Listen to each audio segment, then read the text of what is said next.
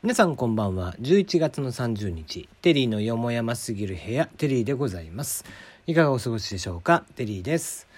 えー、この番組は僕が個人的に気になった情報ニュース話題などから記事をピックアップしてきましてそれを読んでコメントをしていくという感じでございます。まあまあ、えーと、記事自体はね、え、読むのは引用になっちゃうので、えー、一応、え著作権の絡みでタイトルぐらいにしておりますのでね、え詳しくは記事タイトルをググってもらえたらなと思っているんですがえー、質問箱、ナナミュージック等々はツイッターの方に載せてますので、えー、よかったらそちらもご覧ください。はい。いや、今日はですね、まあ便利なことを知ったなと思ってですね、えー、まあ何かっていうとですね、やっぱほら普段ね、生活してるとさ、あれこの鬼ってなんだっけ？って時があるじゃん。ね、あの街歩いてた時に鬼に遭遇してさ「あれこれ鬼だっけ？それとも生ハゲだっけ?」みたいなね「ねえよ」っていうね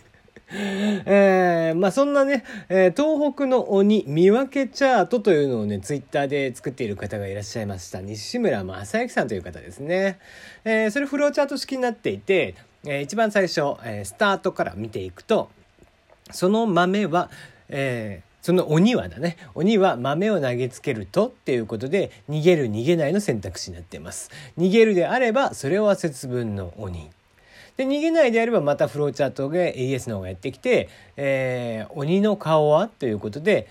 もし、えー、獣っぽいようであれば、それは、スネカと呼ばれる岩手県大渡市、えー、大船渡市ですね、えー、のスネカと呼ばれる鬼になるそうで。で、えー、顔が赤かった場合じゃあ、え、また選択肢が出てきて、えー、うなり声はということで、えー、ここでうなるだけの場合それは、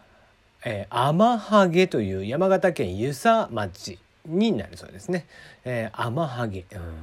うん、で人の言葉をしゃべるっていう、えー、うなり声がですね人の言葉をしゃべるっていう声であれば、えー、今度は着ているもので判断するそうです。着ているものが、えー、ハッピーを着ている場合それは天目はぎ。石川県輪島市、えー、天目はぎという鬼。で最後もし着ていたものが、えー、身のっぽいものであれば、それが生ハゲということで、つまり生ハゲというのは、えー、まあ、豆を投げつけても逃げなくて、鬼の顔は赤くて、うなり声は人の声を喋るんだし、着ているものは身のっぽいものが生ハゲであるということですね。秋田県恩賀市 ということですが、東北地方鬼好きですね。何なんでしょうね。えー、まあ鬼というとね、えー、岡山県、えー、桃太郎の話もあったりしますがね、えー、桃太郎もね鬼が出てきますけどもね。でこの鬼ってあのまあ諸説あるんですけど僕はねこれね外人さんを最初に日本人が見た時にあの大陸の人を見た時に、えー、鬼と勘違いしたんじゃないかなと思っていて体毛が濃くてで顔が赤いっていうのはまあ要は白人さんとかね、えー、顔が赤ら、えー、赤らんでいてで、えー、まあ体格が大きくてみたいな。のを、えー、日本人が初めて見た時に鬼と感じたのかなとかっていうふうに、まあ、勝手な解釈をしているんですけども。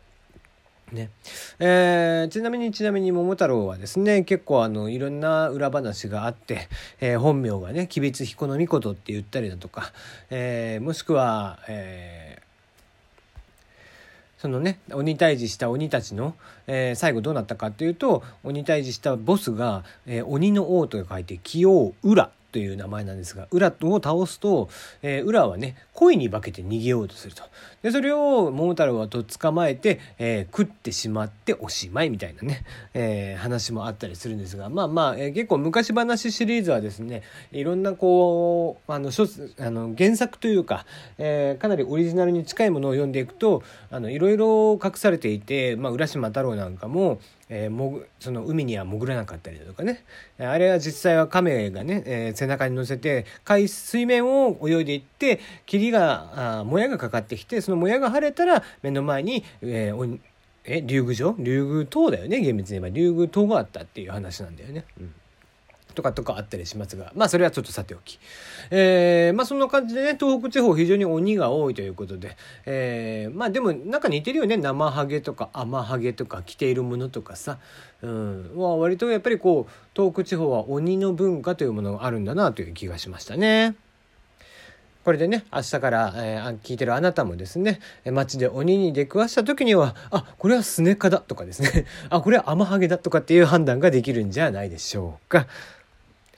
さて本日のニュースから。チケット不正転売法律で禁止へ超党派で法案提出ということで、えー、衆議院文科、え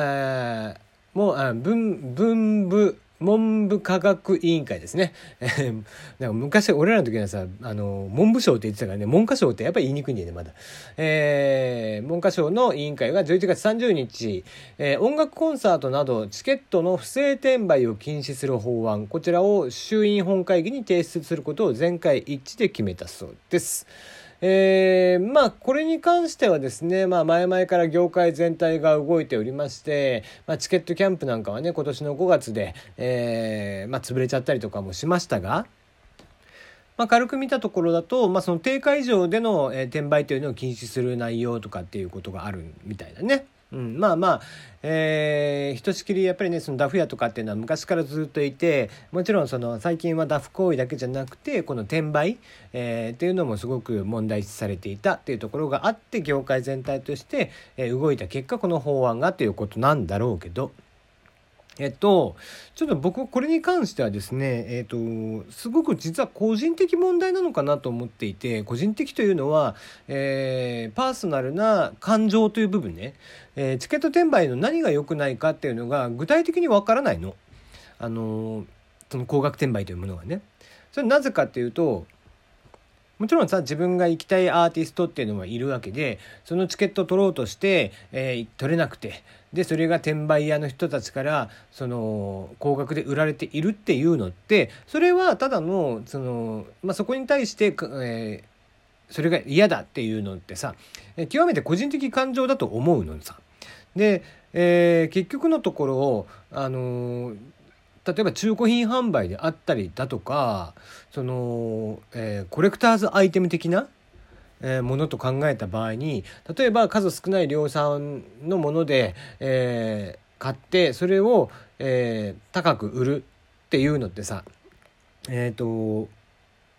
それが犯罪なのかどうかっていうのって一応あの中古品のね資格っていうのがあるわけだから、えー、それで高く売ったとしても別に、えー、そこは法律上問題がないはずなんだよね。ってした時に何をもって、えーとこれが単純な、えーと、行く行きたい人が行けないっていうだけの感情として感情論の話になってないかっていうところが問題で。であればですね例えば、えー、Amazon とかで、えーまあ、この時期になってくると、まあ、僕の好きな仮面ライダーのね、えードラえー、ベルトとかが子供たち用にって言って、え、買われるわけですよ。プレゼントって言って、クリスマスプレゼントって言ってね。でもそれをもう買い占めしているおもちゃ屋さんであったりだとか、えー、買い占めしている転売屋みたいなのがいて、で、それを Amazon のマーケットプレイスとかで高値で売ってるわけ。えー、定価7000円ぐらいのところを1万5000円とかで売ってんのね。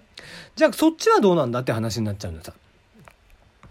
からそれも本当に欲しい人が、えー、定価で買えないっていうことになっていてじゃあそのチケットだけ転売をするのを禁止することが果たして正しいことなのかなっていうのがなんか僕の個人的感情かなでは思ってる昔からね。うんまあいろいろ言われてるけどもちろんね、えー、制限できるんであればだから全部のものに対して転売をする場合とか、えー、っていうのはあくまで定価以上はダメよってした方がいいと思うんだよ。でもそれは、えー、そうしてしまうと今度は絵画であったりだとかっていうのもダメになってくるわけ。えー、で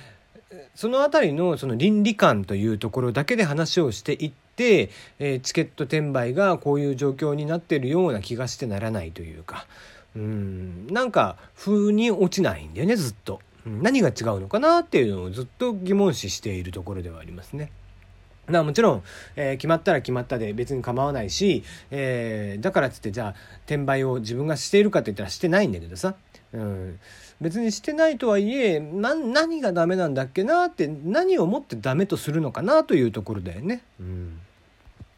ね、当たり前のように、えー、ファンであったりだとか、えー、レコード会社とか、えー、アーティスト側がさ本当に行けたい行きたい人のためにチケットは用意しているわけでっていうのは声明として挙げていて、まあ、それは気持ちもわかるそっち側の気持ちも十分わかるんだけど、え、それを、えー、他のものとして置き換えた時に同じことがやっぱり言えて、え、おもちゃの転売なんかも本当は阻止した方がいいだろうしみたいなことはあるわけ。ねえー、そういったところをどういうふうに今後扱っていくのかっていうのはちょっと気にはなっているところですね。はい、まあまあ、えー、業界としてはいいことなんでしょうからとりあえずはね、えー、やっぱりまず定価以上っていうのは、えー、よくはないと思うしまあ超えて1割ぐらいだったら別に僕は構わないとは思ってたんだけどね、うんえー、まあ一応手数料分ぐらいはねもらえた方がいいでしょうし。っていうことで、えー、こちらの法案が、えーまあ、12月4日の本会議で可決されるという見通しになっています。最後ですね。えー、Google の親会社は世界中の顔を撲滅するための技術を開発中ということで、えー、まあ知る人は知ってる人とあ知っている人は知ってると思うんだけど蚊っていうのって、えー、世界中で一番人を殺している動物であると言われています。まあ、えー、毎年ね、えー昨今であれば自家熱であったりだとかマラリアとかね、えー、非常に多くの人を殺しているという動物ではあるんですがそれを撲滅させるっていうことで Google はアルファベットっていう親会社があってそこが、えー、アルファベットの研究者たちがですね蚊を媒介とする病気を拒絶する、えー、根絶するための、えー、蚊の、え、卵が、えー、孵化しなくなる技術を開発していると。え、こちらは現にアメリカの方ではすでに実験というか実証実験が始まっていて、まあ、実証実験というかもうこちらは、え、実地だよね、うんえー、に数千万匹の蚊を、えー、放っていてそれに、えー、それと交尾をすると、えー、孵化ができない卵が生まれるから絶滅していくと言われていますと。ということでかなり実際、えー、効果が上がっているということなので今後ねマラリアとかっていうのは消えていくのかなということで、えー、Google がやっている最先端技術のお話でございました。それではまたお会いいたしましょう。おやすみなさい。